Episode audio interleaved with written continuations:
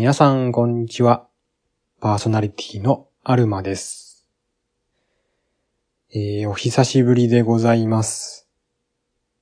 一週間ちょっと更新ができませんでした。本当は、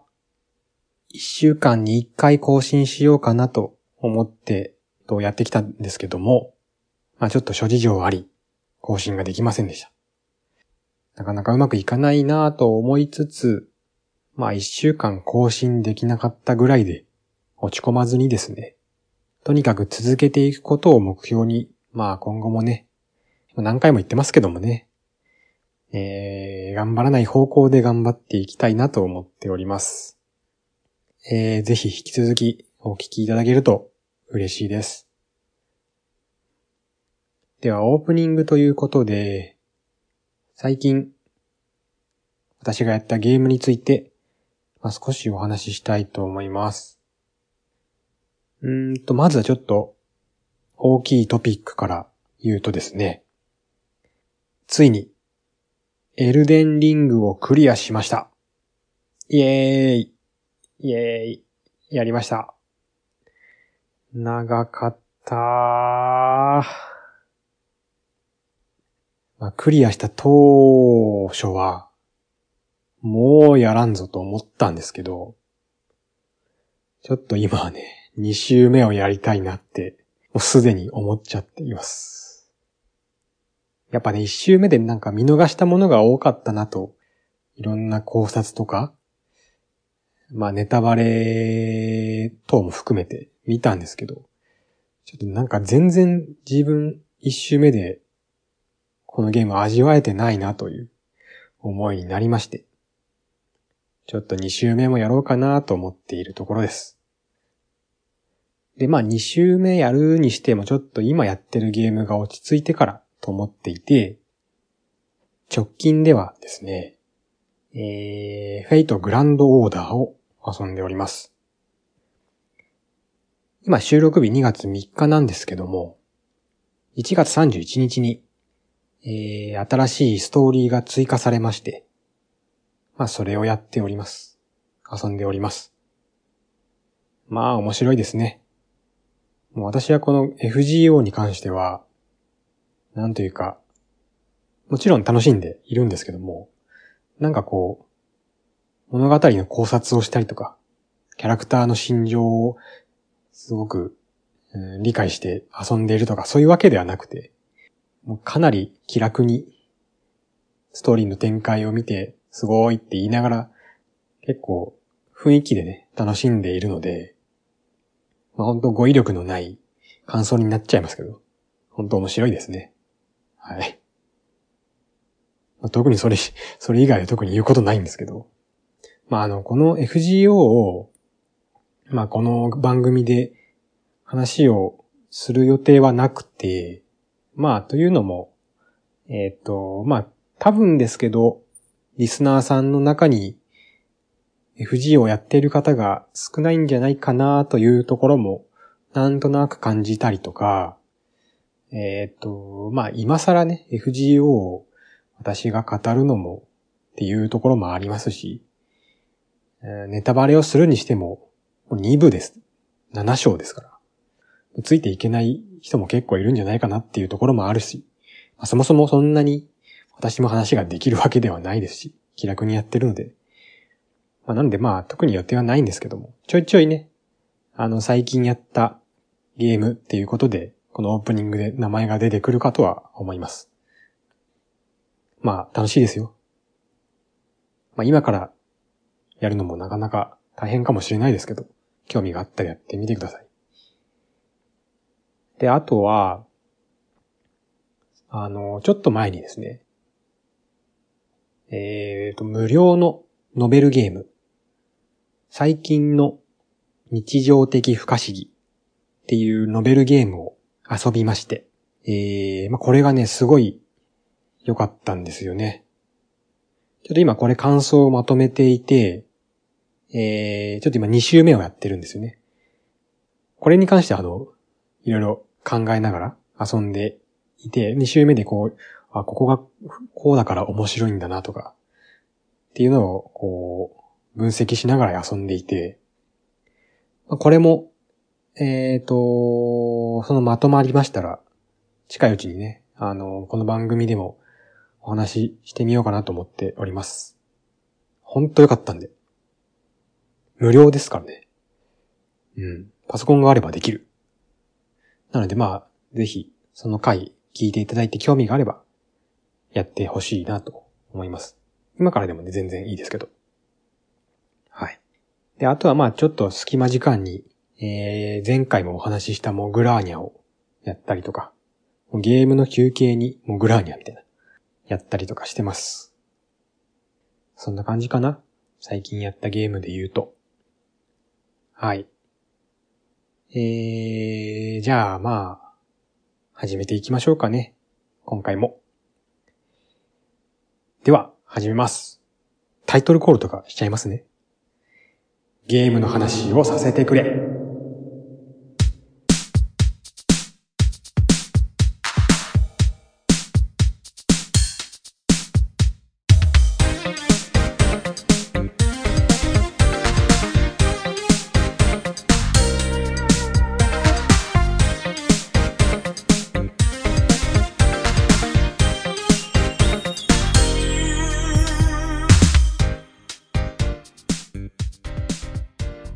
めまして、皆さんこんにちは。ゲームの話をさせてくれ、第4回です。この番組は、プライベートでゲームの話をする機会のない、私、アルマが、思いっきりゲームの話をする番組です。ゲームの話をしたい、そこのあなたも一緒に楽しんでいきましょう。はい。ということで、ちょっとね、少しずつ良くしていこうということでタイトルコールなんかしちゃいました。多分エコーとかかかってるんじゃないですかね。はい。えー、じゃあ今回は何をする？あ何の話をするかと言いますと、いきますね。もう多分、あのー、エピソードのね、タイトルを読んだ方はもうなんだって思ってるかもしれないし、まあ、知ってる方は知ってるとは思いますが、今回はミルクインサイドアバックオブミルクインサイドアバックオブミルクの話をさせていただきたいと思います。え非常に特徴的なタイトルのゲームでございます。ご存知の方いらっしゃいますかね？まあ、意味としてはですね、牛乳が中に入った袋の中の牛乳が中に入った袋の中の牛乳がっていう こういうなんでしょうね。入れ子構造なのか違うな。うんと、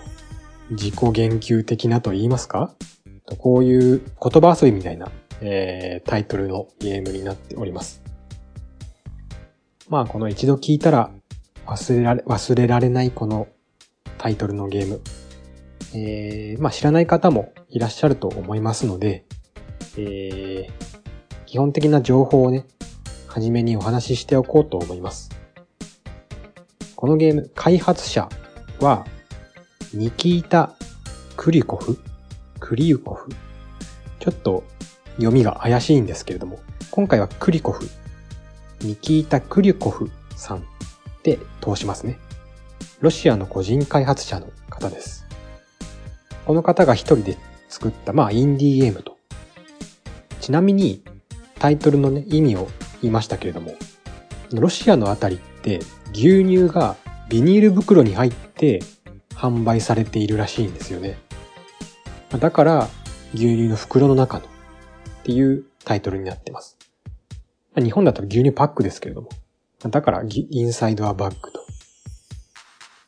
対応ハードとしては、 Steam 版とスイッチ版が、任天堂スイッチ版が販売されております。 Steam 版のパブリッシャーは Missing Calm。 Switch 版の、えー、パブリッシャーは Forever Entertainment。二つのプラットフォームで販売されていますが、えー、パブリッシャーは違うと。で、スイッチ版に関してですが、続編、まあ、この後もちょっと話しますけど、続編のゲームとセットで販売されています。まあ、基本情報としては以上かな。でこのゲーム、私、今年の1月2日に購入をしまして、実は今年最初に購入したゲームです。喋りすぎゲーマーという IGN ジャパンさんが、えー、配信している番組で何度か紹介されていて、まあ、気になっていたので、え、購入をしました。で、まあね、あの、なんとね、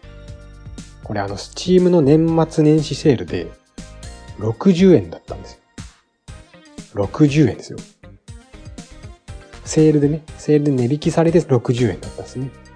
で、これはダメージが、ダメージというのは、お小遣いへのですね、お小遣いへのダメージが少ないぞと思いまして、えー、気になっていたっていうこともあり購入しました。ちなみに、スチーム版は、元が120円なんで、まあ、もともとね、かなりお安いゲームではあるんですけども、まあ、それが半額で60円になっていたと。でどんなゲームかというのをちょっと説明しますね。タイトルからだと全然わかんないと思いますので。えー、まあ、ジャンルはですね、ビジュアルノベルと言っていいと思います。で、まあ、どんなお話かというと、ある少女が牛乳を買いに行って家に帰るだけ。そんなゲームです。プレイ時間としても一周15分くらい。初めてのお使いみたいな非常に軽い印象をね、先ほどの説明から受けるかと思うんですが、実は内容としてはとても重いゲームになっております。ではこんなね、短くて、あらすじだけ聞くとね、シンプルに見えるゲームがなぜ重いのかというと、あの、主人公の女の子は、どうやら精神疾患を患っているみたいなんですね。ゲーム中で明言はされるか、されるけど、病名は明言されないか。まあ、何らかの精神疾患を患っていると。なんで、その影響で、幻覚や精神の不安定さっていうのが終始描かれていて、雰囲気としては非常に暗くて重いというわけです。で、プレイヤーは、その少女が脳内に作り出したイマジナリーフレンドとして少女のお使いを見守るという立場なんですね。だから、まあ、メタ的ではあるんですけど、少女がこちらに話しかけてくるんですね。プレイヤーに対してね。少女としては自分の頭の中の存在に話しかけているっていう、えー、ことなんですけど、プレイヤーからしたらちょっとメタ的に、感じると。で、まあその立場として選択肢をこう選んでいくと。もちろんその選択肢という形で自分も少女に対して話しかけることができるので、まあそれ答えていって、えー、まあちょっと分岐とかもありつつお話を読んでいくと。そんな感じのゲームですね。まあ、メタ的でありつつも、まあ、設定的に納得がいくような形になっている。そんな構造のゲームとなっています。このゲームたった15分なんですけど、まあクリアまでね。まあ非常にちょっと心をえぐられまして、新年早々。ま、強烈な体験をしたんですよね。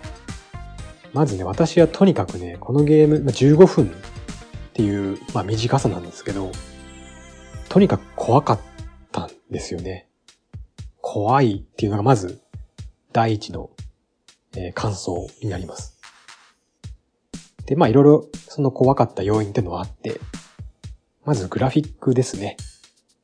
まあビジュアルノベルっていうことなんで、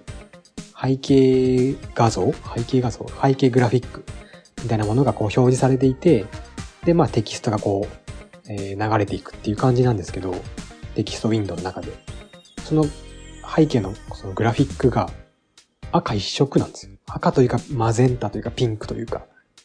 まあとにかく赤い色で、かつ、すんごい荒いピクセルアートというか、ピクセルアートっていうのかな、まあ、とにかく荒いグラフィックで表現されていて、で、もうそのグラフィックって、もうなんか荒すぎて、結構不明瞭なんですよね。何が書かれてるのかわからないっていうことがあるぐらい、結構、なんだろう。よくわからないんですよ、見てて。なんとなくこれかなっていうのはわかるんですけど、確信を得られないみたいな。で、少女以外のね、人も、まあ、登場するんですけど、それも形容しがたいものとして描かれています。で、なんでこんなグラフィックかっていうと、おそらくこのグラフィックは、彼女の幻覚、幻ですね、を表現したものだと多分思うんですよね。で少女が見ている世界を、まあ、グラフィックとして表現していると。で、それが赤くて荒いものだということです。なんで、まあ少女が見ている世界をまあ体験できるというわけですね。頭の中の存在として。で、まあその世界がまず怖いっていうのがまずあります。で、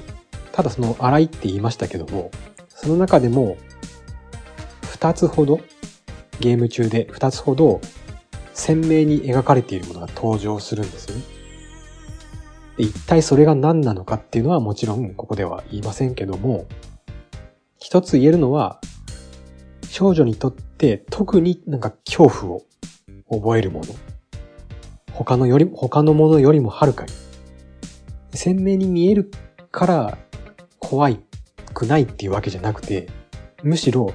特にその少女がね、怖いと思ってるものだから、すごい鮮明に見えているっていうそういう表現の仕方をされてて。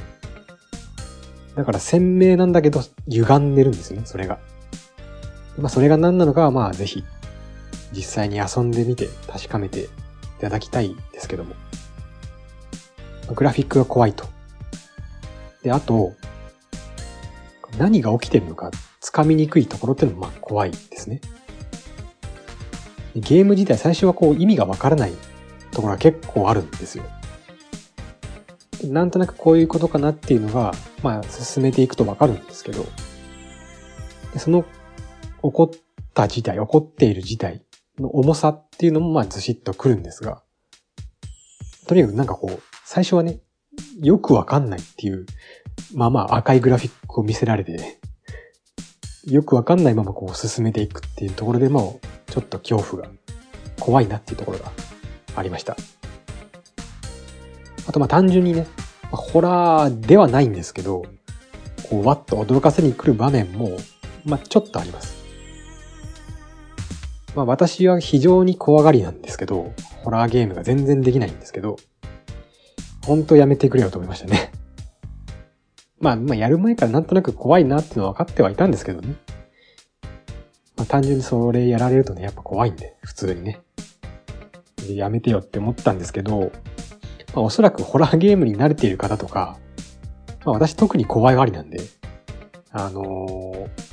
普通の、普通のっていうか一般の方からするとそんなめちゃくちゃ怖いっていうわけではないと思うんですけどね。軽いものだとは思うんですけど、まあ、そこもね、私も、私は、えっ、ー、と、恐怖を感じた場面でした。で、まあそんなね、まあ、いろんなところが怖いゲームでしたね。ただ、その恐怖というか怖さが得難い体験につながっているとも思っていて、そのグラフィックとか意味のわからなさとか、まあ、いろんな恐怖があるんですけど、そこから来る恐怖っていうのは、主人公の少女がまさに体験している世界だと思うんですよ。彼女の見えている世界とか、その感じている怖さがそのまま体験できるゲームであると、私は思ってます。でまあ、さっき精神疾患を抱えてるって言ったんですけど、まあ、おそらくそういう病気を持っている方からすると、そういう風に世界が見えているんだなっていうのが体験できると。確かにね、こんな怖い世界見てるんだったら、あのー、まあ、あらすじでも言いましたけど、牛乳買いに行くだけでもね、非常に苦労するよなってすごい思いましたね。あの、精神疾患を抱えた人がどういう世界を見ているのか、それを抱えた状態で、あの、日常を送るのがどれだけハードルが高いか、その一端を味わえたっていうのは非常に得難い経験というか体験でした。で、まあ、あのもちろんね、このゲームが精神疾患の全てを表現しているわけではないと思いますし、あの、正しい描き方なのかは、私はわかりません。もっと知る必要はあるとは思うんですけれども、そういったことに興味を持つきっかけとしてね、あの、貴重な体験をしたと思います。まあ、とても怖かったんですけど、あの、それが少女も感じている恐怖って思うと、うーん、単に怖いだけじゃなくてね、なんか、ちょっとこの少女から離れるのは心配だなとか、かわいそうだなっていう、あの、気持ちにもクリアした後になりましたね。あの、クリアしちゃうと離れちゃうっていうことですから。なんかそれがちょっと心配だなとか、かわいそうだなっていう気持ちもね、同時に湧き上がってきたりしましたね。うん。まあ、なので、まあ、このゲームから、なんだろう、学んだことと、があるとすれば、そういった、あのー、病気を精神疾患を抱えている方、人に対して寄り添ってあげることがすごい重要だなっていうのは感じましたね。うん、まあ、そんなね、重いゲームなので、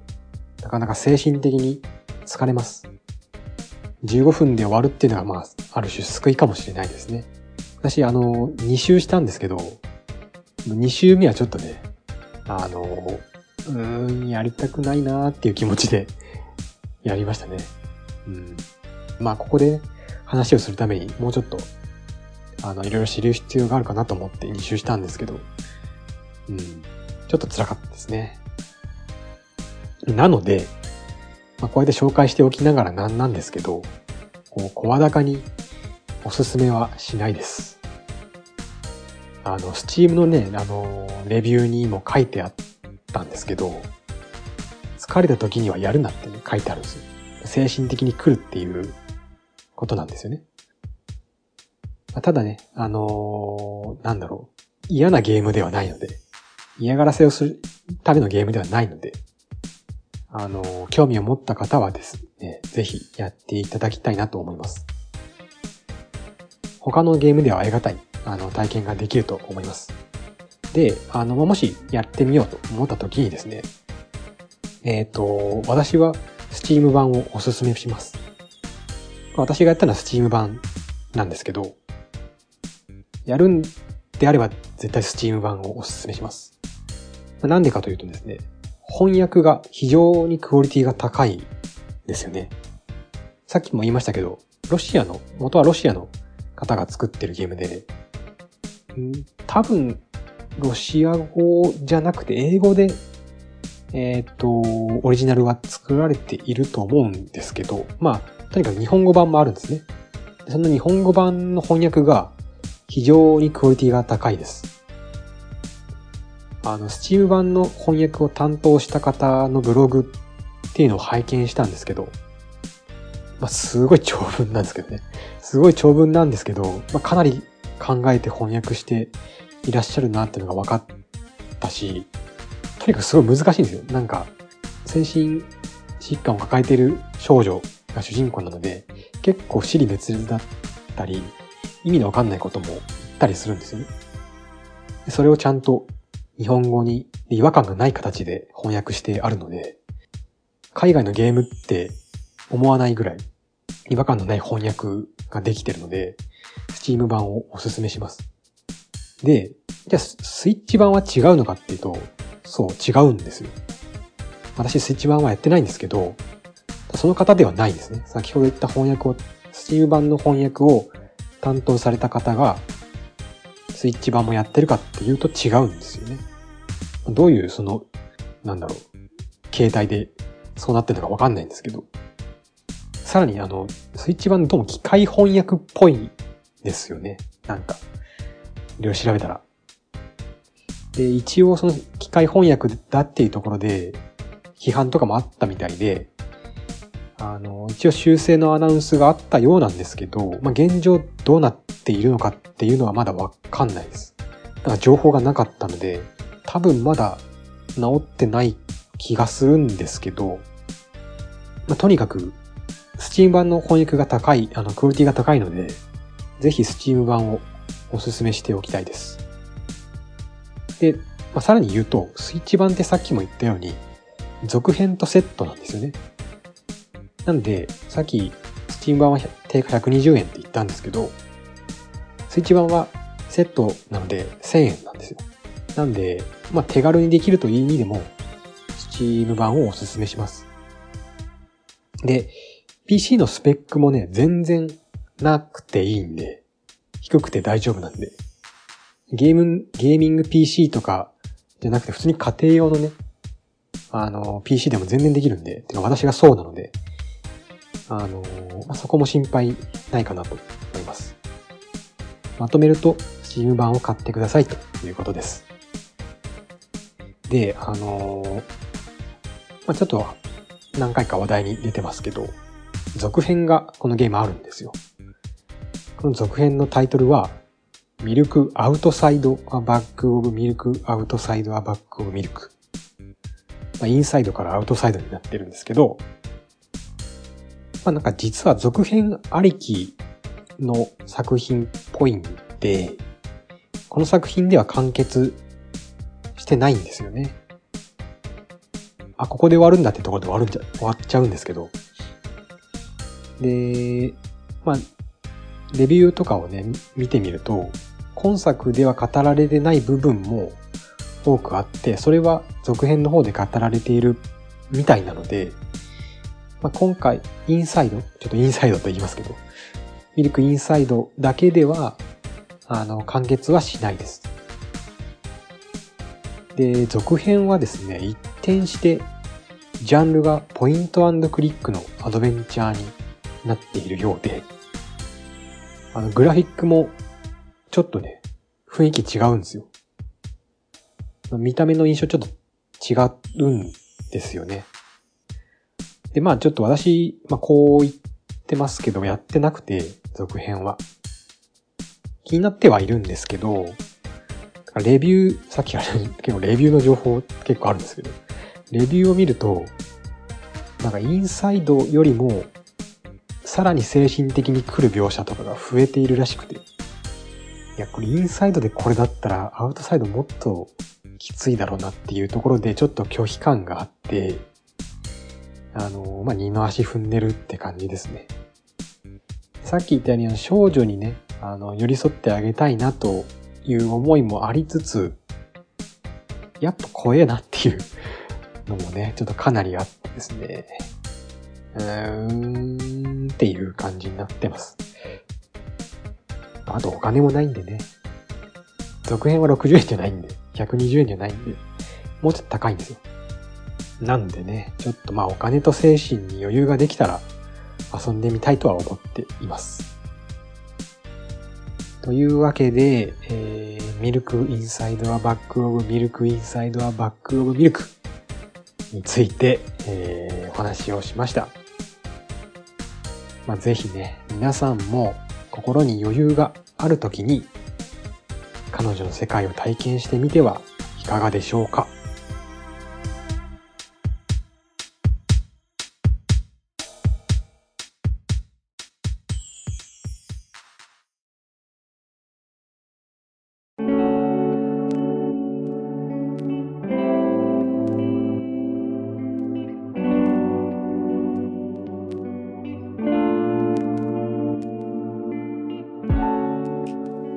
ではエンディングです。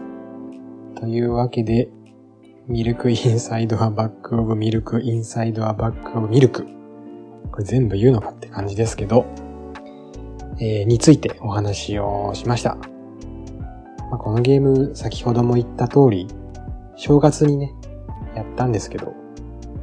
まあ年の初めからやるものではなかったかもしれないなこれで2023年スタートしてよかったのだろうかと思ったりもしますが、まあまあ、いい体験をしたのは間違いないので、今年もね、ゲーム体験としては、幸先良かったと思っておきましょうか。皆様も、えー、興味あればぜひ、あの、ぜひやった方のね、感想とかも聞きたいんで、あの、そういったお便りとかね、メッセージとか送ってくれれば非常に嬉しいです。ではそんなお便りとかメッセージについて最後定型文を読ませていただきます。この番組ではお便りを募集しております。番組の概要欄に記載しているメールアドレス宛て、または投稿フォームにてお送りください。また、ツイッターでもコメントお待ちしております。ハッシュタグは、シャープゲームの話をさせてくれ、シャープゲームの話をさせてくれです。ゲームの話をさせてくれと思っているあなた、一緒にゲームの話をしましょう。これあの、ハッシュタグなんかいい案ないですかね。シャープゲームの話をさせてくれって長い感じがしてるんですけど、株の番組さんでね、あの、ゲ、ゲームでお話さんいらっしゃいますけども。で、ハッシュタグがゲ話なんですよね。だからゲ話も私も使えなくて、な、何しようかなって思ってはいて、まあ一応このフルでね、ハッシュタグ作ってるんですけど、なんかいいハッシュタグないですかね？ゲムバナとか？ゲハ、うん。ゲハクレとか？わかんないですけど。なんかもしいい案があれば教えてほしいですね。はい。というわけで、えー、今回はこれで終了です。それではまた次回お会いしましょう。最後までお聴きいただきありがとうございました。では、さようなら。